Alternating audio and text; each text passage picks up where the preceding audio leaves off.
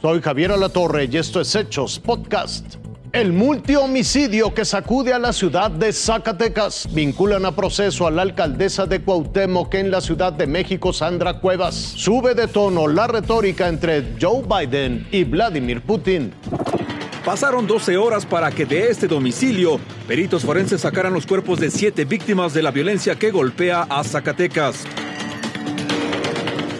Los hallaron la tarde del miércoles tras reportes anónimos que daban cuenta de un hecho criminal en la capital del estado, la ciudad de Zacatecas. Soldados marcaron el perímetro, mientras que policías ministeriales esperaron más de dos horas la orden de un juez para ingresar a la escena criminal. A través de un comunicado, la Fiscalía de Justicia Zacatecana explicó, eran seis hombres y una mujer. Todos estaban atados de pies y manos. Las víctimas fallecieron debido a los múltiples impactos de arma de fuego que presentaban.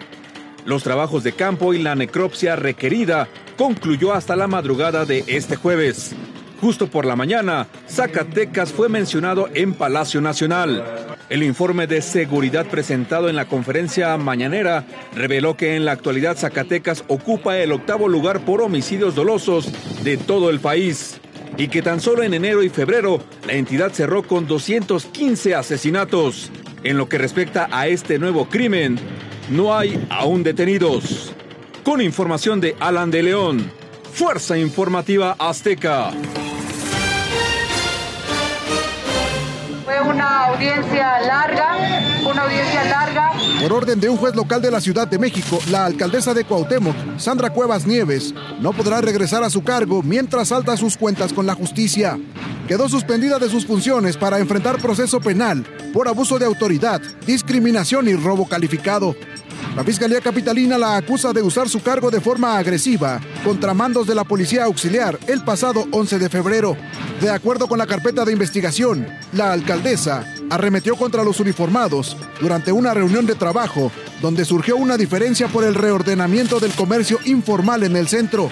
Dichos uniformados señalaron haber sido agraviados con conductas al margen de la ley cometidas por dichas personas servidoras públicas tales como agresiones verbales y físicas en repetidas ocasiones, además de ser despojados de sus radios de transmisión y ser videograbados.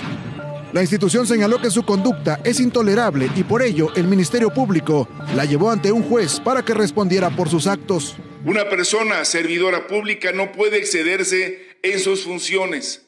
Hacerlo es caer en abuso de poder, conducta que como autoridad procuradora de justicia no podemos tolerar bajo ninguna circunstancia. Tras evaluar los elementos aportados por la Fiscalía Capitalina, este jueves un juez local del reclusorio norte determinó vincularla a proceso. Le ratificó la suspensión del cargo que ya le había decretado el 14 de marzo durante la audiencia inicial que se celebró para que supiera de sus cargos. Sandra Cuevas no podrá salir del país ni acercarse a las víctimas y para prevenir una eventual fuga deberá acudir cada dos meses a firmar a la unidad de medidas cautelares. Atentar contra la dignidad de las personas bajo el amparo del poder que otorga un cargo público es inadmisible.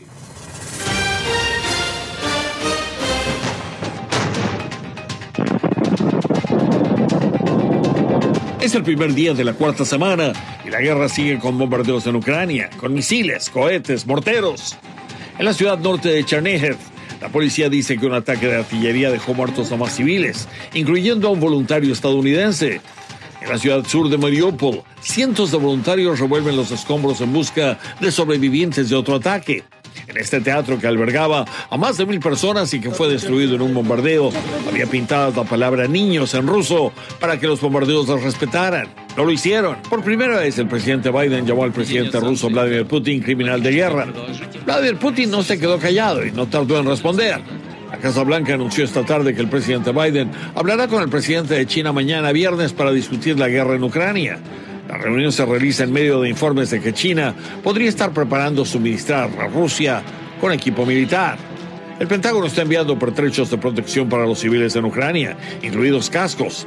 A los senadores se informó que la Casa Blanca enviará más suministros, incluyendo drones y armamento antiaéreo.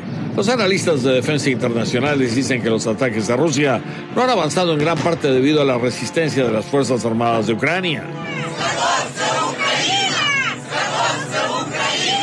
En Skadovsk.